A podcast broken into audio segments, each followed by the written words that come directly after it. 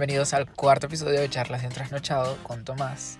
Eh, el día de hoy estamos aquí reunidos para hablar de un tema que, bueno, posiblemente es uno de los temas que más me molestan porque ¿cómo es posible dañar algo tan grandioso? No lo sé. De, ah, tantas cosas salieron mal.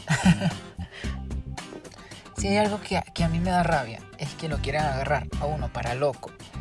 Y aquí nos quisieron agarrar para locos a todos, a todas las personas que estuvimos viendo. Es que yo creo que incluso las que trabajaron en esta serie los agarraron para locos. Porque explícame cómo algo que empezó decentemente bien, bastante bien, a mí me encanta, terminó tan mal. Bueno, hoy vamos a hablar de Pretty Little Liars, like una serie icónica, o sea, esta serie la han visto todos, tal vez no todos la terminaron y no los culpo, honestamente, no, no, no culpo a nadie. Pero todo el mundo conoce esta serie. es icónica. Cuando la empezaron a pasar, la mayoría de, de, mi generación estaba en su adolescencia temprana, entonces es como un referente, ¿sabes? A esa época de, de colegio. eh, Pretty Little Liars, bueno, los que están viendo esto y oyendo es porque ya la vieron, así que yo no voy a explicar de qué trata la serie. Sin embargo, bueno, eh, bueno, sí lo voy a explicar. trata de, bueno, de, cuatro muchachas que se reúnen otra vez después de que se descubre el cuerpo de, su, de una de sus mejores amigas que desapareció hace tres años. Bueno, en, yo a veces me confundo en este tema porque en los libros desaparece por tres años, pero creo que en la serie desaparece por un año.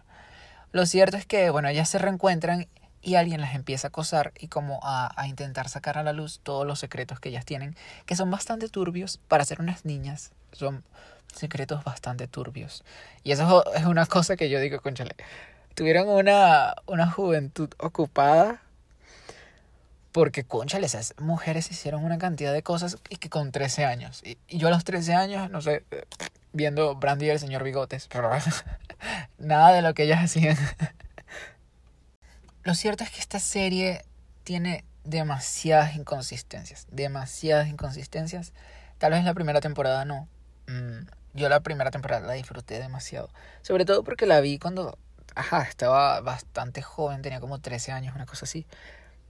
Y, y fue brutal. Creo que fue la primera serie que vi pirata en internet. porque la pasaban en, en Boomerang, yo la veía en Boomerang, pero iba muy lento. Entonces yo me enteré que en Estados Unidos ya la habían sacado en emisión hace tiempo y ya creo que habían terminado la primera temporada. Entonces yo como descubrí eso, me empecé a buscar los capítulos por internet. Y nada, bueno, mi primera serie vista pirata en internet. qué, qué orgullo. Lo cierto es que lo que hicieron los guionistas con esta serie no tiene nombre, de verdad, no tiene perdón de Dios ni de nadie. Tiene demasiadas inconsistencias, tiene demasiados problemas. Las temporadas se, se mezclan, se mezclan los hechos, se mezclan los personajes. Hay una cantidad de cosas que tú dices, ¿por qué? O sea, ¿cuál era la necesidad de enredar una trama que realmente no es tan difícil? Porque sí, o sea, te mantiene en misterio y tal, pero no es una trama complicada cuál fue la necesidad de crear tantos, tantas salidas, tanta... De verdad, creo que lo podrían haber hecho de, de, una mejor manera y habrían tenido un mejor resultado.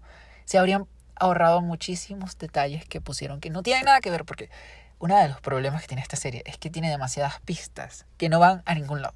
O sea, son pistas que pusieron como para el, rellenar el capítulo, pero no va a ningún lado. Y molesta seguro se acuerdan de, de, del loro. El loro ese que repetía una cancioncita. Bueno, el loro repetía un número de teléfono. Que el número de teléfono, ¿para qué? O sea, nunca se descubrió para qué era el número de teléfono. Nunca. Entonces fue como, pasaron como cinco capítulos pendientes del loro. ¿Qué tal? ¿Qué hace? Va a robar el loro, recuperar el loro. Para que al final el loro no sirviera para nada. Entonces, me parece una falta de respeto, honestamente, a la gente que está viendo la serie hacer ese tipo de cosas. Conchale, sé conciso, sé, claro qué es lo que quieres lograr aquí. Haz que las cosas sirvan para algo. O respeta el tiempo de los demás. Lo cierto es que parece que aquí nadie sabía lo que estaban haciendo. Y por eso he decidido, bueno, desglosar estas mm, inconsistencias. Ah, ah. bien, bueno, inconsistencias. Ya. O sea, si lo dije bien, chévere. Y si no, lo siento. Pero he decidido desglosar esto en seis apartados distintos. Que, que son los que a mí más me, me, me pegaron, ¿no? Porque es como. ¿Por qué? ¿Cuál era la necesidad? No, no había necesidad. Entonces, bueno, los, los organicé en seis. No hay ningún orden, o sea, no es como que el primero que diga es el peor ni el mejor ni nada. Sino están ordenados así random. Así que bueno, aquí vamos con el primer apartado. Empecemos. El primer apartado es Sissy, Charles, Charlotte, yo no sé, tiene tres nombres distintos. Sissy Drake, icónico personaje que nos presentan en la tercera temporada. Desde que nos presentan al personaje, nos, o sea, nos dan a entender que tiene algo que ver con Allison, porque, bueno, literal, las muchachas la ven, entonces es como, ok, camina como Allison, habla como Allison, se ríe como Allison, se parece a Allison, y es como, y ellas se asustan, obviamente, normal, sobre todo con los que les ha venido, les ha estado pasando nos presentan a, una Sisi bastante fresca, bastante chévere, jovial. Lo cierto es que el personaje, eh, a medida que la, la, serie avanza, tiene como un giro bastante oscuro. Descubrimos que Sisi nació como Charles, Charles de Laurentiis, familia de Allison. Al principio nos hacen creer que es eh, hermana de Allison, pero no lo es. Que es algo que nos explican después, que ese es otro tema que también voy a tocar. Pero bueno, nos la presentan, eh, nos hacen creer que es hermana de Allison, se llama Sissy, pero después descubrimos que es Charles. Charles. ¡Ah! Odio ese nombre. Lo siento a todos los Charles, pero es muy difícil de pronunciar. eh, bueno, Charles es encerrado en una en un psiquiátrico como a los 7 años porque bueno, tiene conductas muy raras según sus padres. Sus padres desde que, o sea, desde que nos cuentan, son los padres de Allison, obviamente. Nos hacen desde el principio creer que es hermana de Allison. Lo cierto es que Charles lo internan en, un psiquiátrico para porque intentó, supuestamente los padres dicen que intentó matar a Allison. Lo cierto es que ellos dejaron a, a, Allison con Charles. Allison era una bebé y Charles era un niño pequeño de 7 años. Entonces lo dejaron, básicamente dejaron al niño cuidando a la, a la bebé.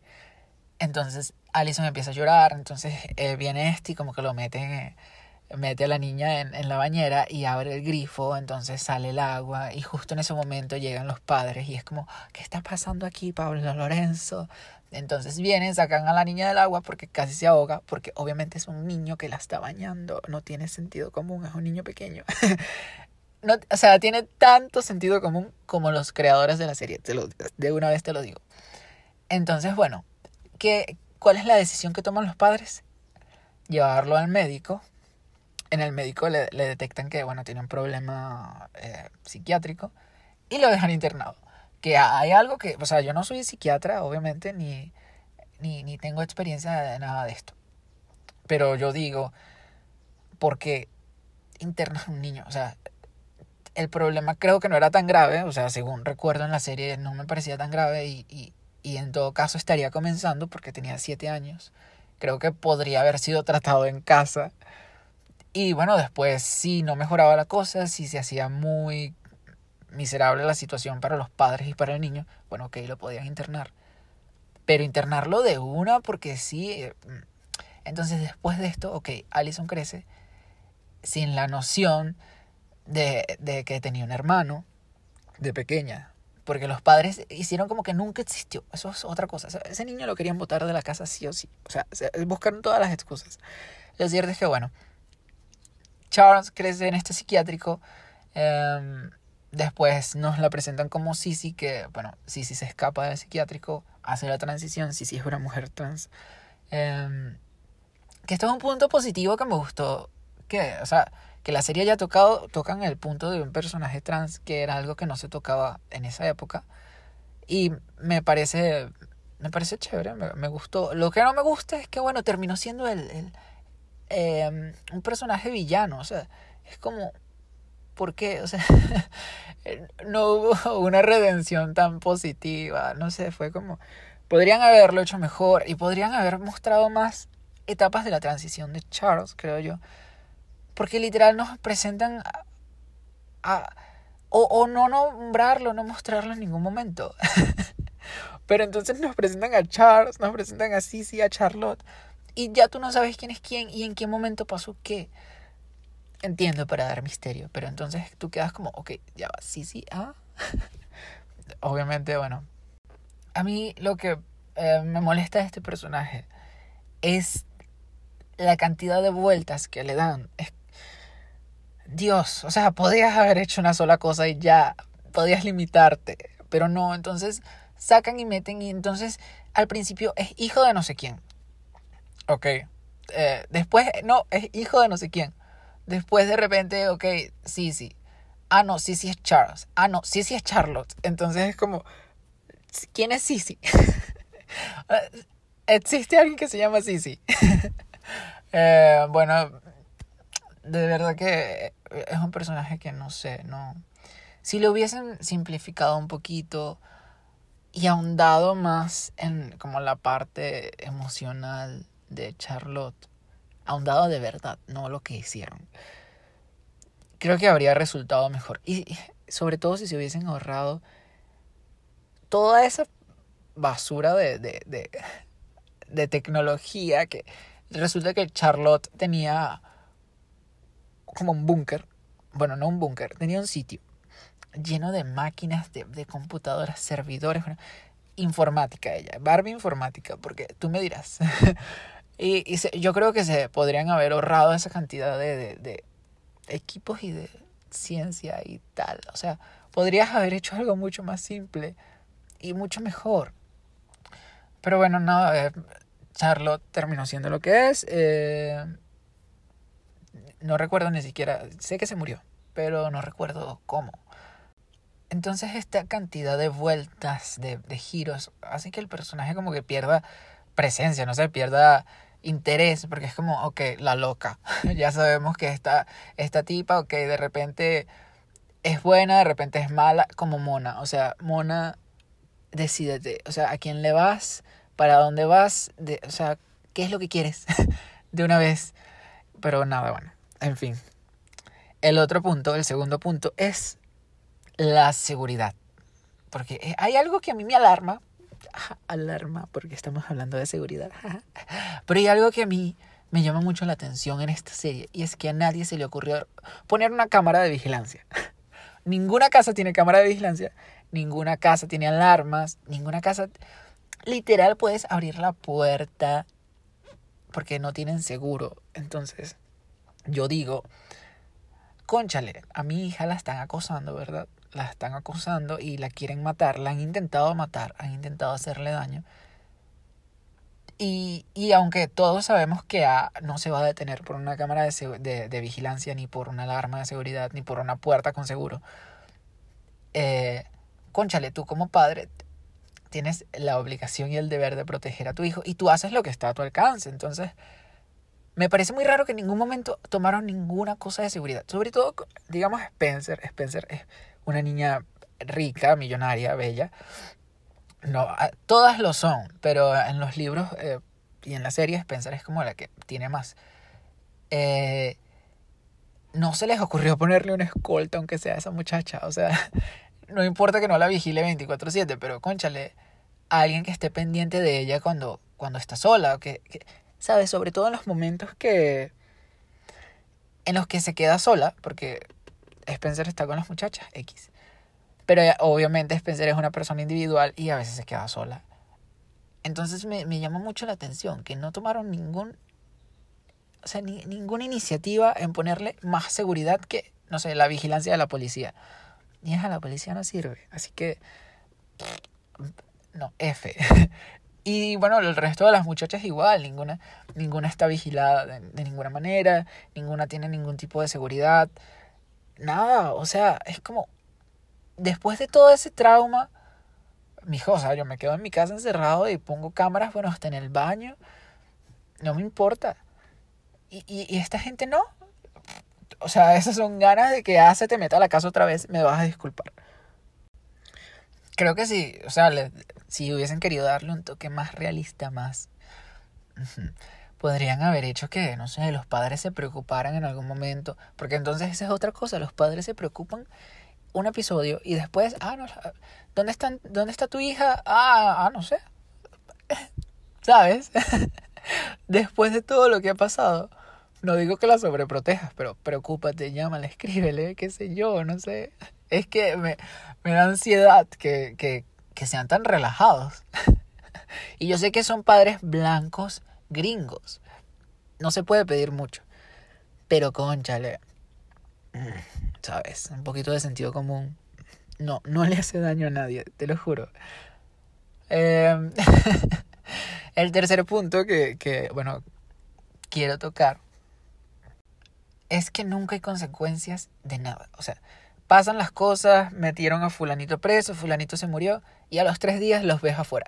O sea, los ves caminando en la calle relajado. Eso pasó con Mona porque, ok, descubrimos que Mona es A en la, en la segunda temporada, al final.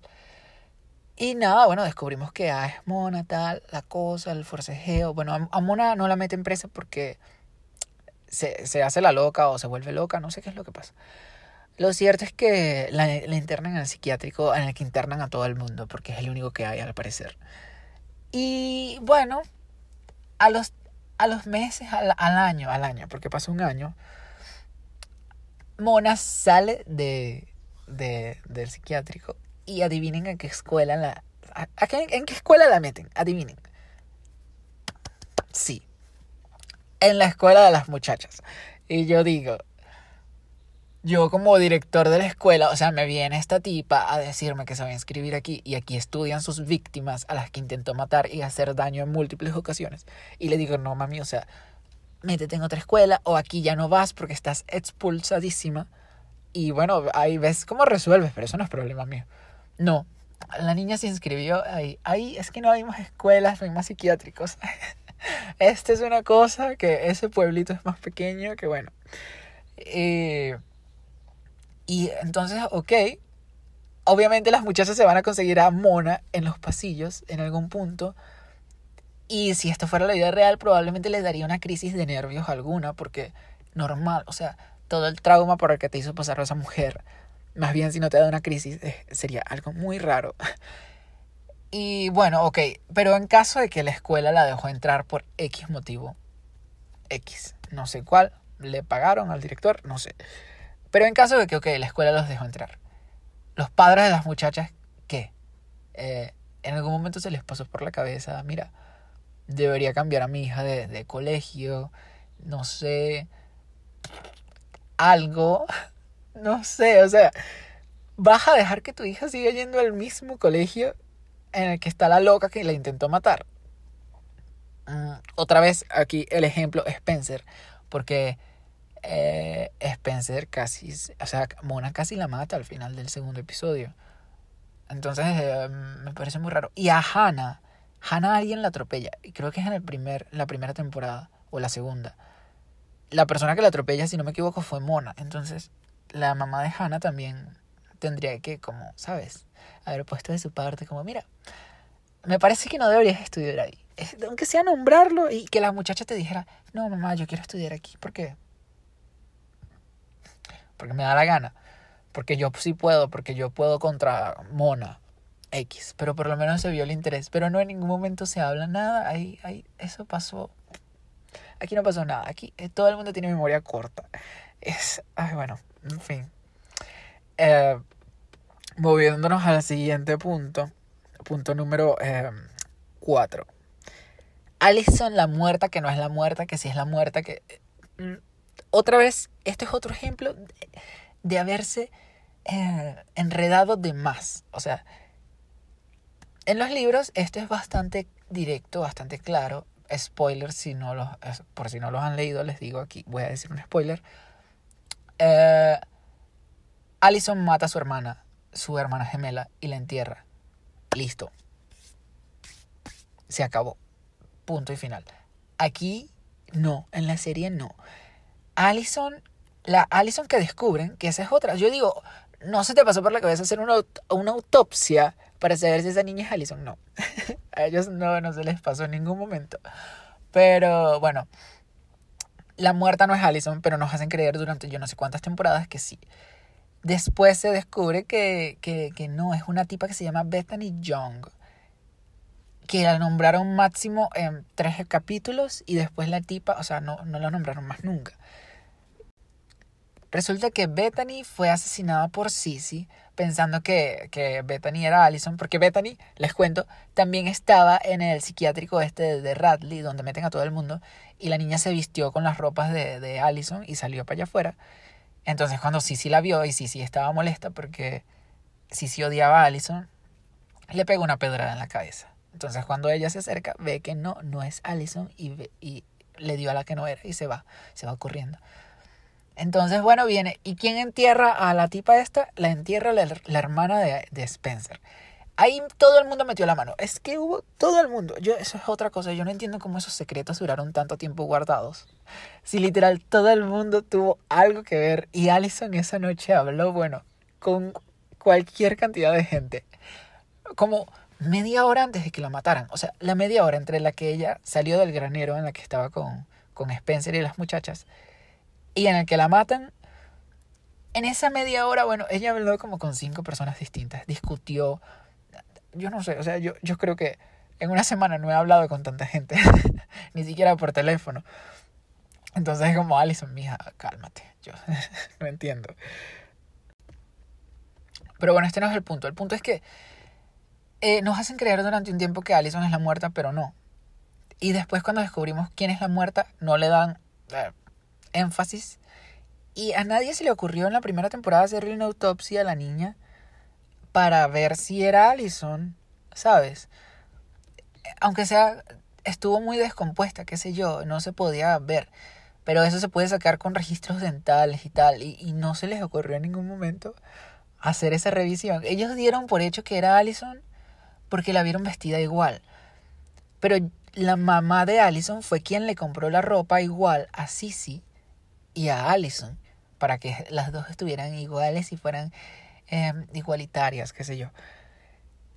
Entonces tú como la madre, yo, yo habría pedido una autopsia, si, aunque la gente no lo quiso hacer porque, bueno, dieron por hecho que sí, porque daba con la descripción. Pero yo como la mamá, sabiendo que mi hija estaba corriendo peligro porque todo el mundo la quería matar y la mamá estaba consciente de eso, yo habría dicho, mira, hazle una autopsia porque quiero saber si esa es mi hija o quiero verificar X, qué sé yo. No, aquí nadie. No, no, eso no existe ahí. Eso, autopsia, ¿qué es eso? es una, una, una nueva bebida. Em, bueno, esto ya aquí terminamos con el punto número 4. Nos vamos al punto número 5. Que es el juego de gemelas. Aquí todo, aquí todo el mundo es hermano, hermana, primo, prima. Aquí todo el mundo se conoce. Es increíble. Yo, yo, para no hacer este punto muy largo, solamente voy a decir que Spencer es adoptada. Ok. Spoiler por si no lo sabían. ¿Saben quién es la mamá biológica de, Spencer? La, la, la, hermana de la mamá de Allison. Ella se llama Mary Drake. Ajá. tiene nombre de colonizador inglés de los años, bueno, 1500, pero bueno, en fin. Lo cierto es que Mary también es madre de Sissy, y también es madre de la hermana gemela de Spencer, que esto lo voy a tocar en el último punto, en el quinto. Así que calma. Eh, me parece una grosería, en el sexto, perdón, me parece una grosería eh, esta cantidad de gente bajo la misma madre. Solamente bajo la misma madre porque después, eh, como les digo, ellos nos hacen creer que, que Sissy es hija de Jessica De Laurentiis, la mamá de, de Allison pero no. F. y siento que aquí todo el mundo está como relacionado. Es como que todo el mundo tuvo hijos de todo el mundo. Y no hay ningún tipo de control. Mm. No, no, no, aquí no hay control de ningún tipo. Todo el mundo se conoce. Eso es otra cosa. Todo el mundo se conoce. Todo el mundo ha tenido historias con todo el mundo. Eso es peor que Venezuela. Todo. Es que estoy en shock. Entonces aquí quisieron hacer una especie de 100 años de soledad que con el perdón y las disculpas que, que le tengo que dar a 100 años de soledad, porque por compararlo con esto, así como un, un árbol genealógico todo raro, todo ecléctico, así súper edgy.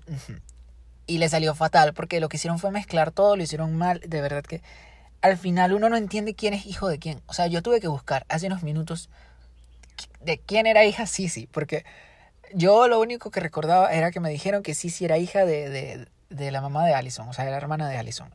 Pero no.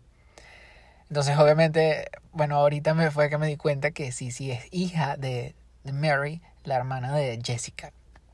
Y quedé. No me acordaba de ese detalle. Y eso es lo que hace, la gente se confunde y de verdad pierden el interés porque lo tomas como una broma, como la serie loca, porque es tan aleatoria y ni siquiera, y si tú me dijeras, bueno, es muy random, no sé, dark, pero bueno, está bien hilada y tiene sentido, pero no, no tiene sentido, no tiene nada y al final del día estás desperdiciando una cantidad de, de datos, de información que la resultante es que la gente perdió el tiempo viendo los capítulos anteriores y tú perdiste el tiempo escribiendo esa estupidez, porque me vas a disculpar, pero es una estupidez. Y bueno, para terminar, para, bueno, con la cereza del pastel, aquí, voy a llorar, pero la cereza del pastel es el final, el magnífico final de la serie. ¡Wow! ¿Cómo Carrizo puedes dañar algo que has construido como por siete años? No lo sé. ¿Cómo puedes hacerlo con un final tan nefasto? ¿Por qué? Porque bueno, al, final que nos enseñaron es que la A máxima, la A que todos estuvimos esperando descubrir, es... Redoble de tambores, por favor.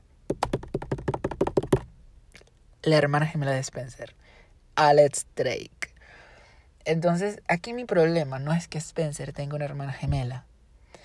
Mi problema es que uno, nos quisiste agarrar para locos a todos y en ningún momento diste pista de esto, sino hasta el final de la temporada. En el final de la temporada diste pista de esto porque obviamente sabías que iba a pasar, pero en las temporadas anteriores no se te ocurrió. Y dos, la conveniencia. O sea, qué conveniente. Y ya les voy a decir por qué. No porque Em, Spencer tenga una hermana gemela, que también es conveniente, porque aquí todo el mundo tiene gemelos. Pero en caso de que, ok, Spencer tuvo una hermana gemela, que la adoptaron las, unas, la adoptó una gente de Inglaterra, de Inglaterra, al otro lado del océano. Y no conforme con eso, ok. Saben que Melissa tenía un novio que era inglés, eh, que era médico. Bueno, el tipo se consiguió las hermanas gemelas de Spencer en un bar de, de por allá en Londres, una cosa así. Qué conveniente, o sea, qué conveniente. es increíble. Tantas, no sé, tantas cosas que podían pasar y eso es lo que va a pasar. Wow. Lo cierto es que, bueno, eh, obviamente esta mujer, eh, Alex Drake, no sabe que tiene una hermana gemela porque creció al otro lado del océano y bueno, Spencer en este punto tampoco lo sabe. Entonces cuando el novio de Melissa se, lo, se la consigue es como, ah, em, Spencer. Y ella como, ¿qué? Disculpa. No. y bueno, entonces él como que, porque chismoso, le explicó todo. Le explicó que no, que tú tienes una hermana gemela, porque eres idéntica, que vive en no sé dónde, es fulanita, fulanita. Le dio toda la información, los datos de contacto, le dio todo. Le dio la dirección, el tipo de sangre, todo. Entonces, ¿qué es lo que hace la tipa? Porque está loca, que está molesta, porque Spencer sí tuvo una familia que la quiso. Entonces decide que le va a arruinar la vida. ¿Cómo lo hace? Se convierte en A. Y tiene una cantidad de dinero, me imagino, porque tiene unas instalaciones subterráneas que, bueno, ni la hacía. De verdad, tienen que ver eso. es monstruosa la cantidad de, de... Es un laberinto. Tiene esta como un jardín falso subterráneo, así con cielo falso, obviamente, y con grama falsa. Todo es falso. Una casita y todo tiene. Tiene presupuesto, eso sí. Entonces, ¿cómo una bartender de Londres logra todo eso? Mira, yo no sé. Yo no sé. Pero a mí esto me pareció una basura y me, me pareció una falta de respeto.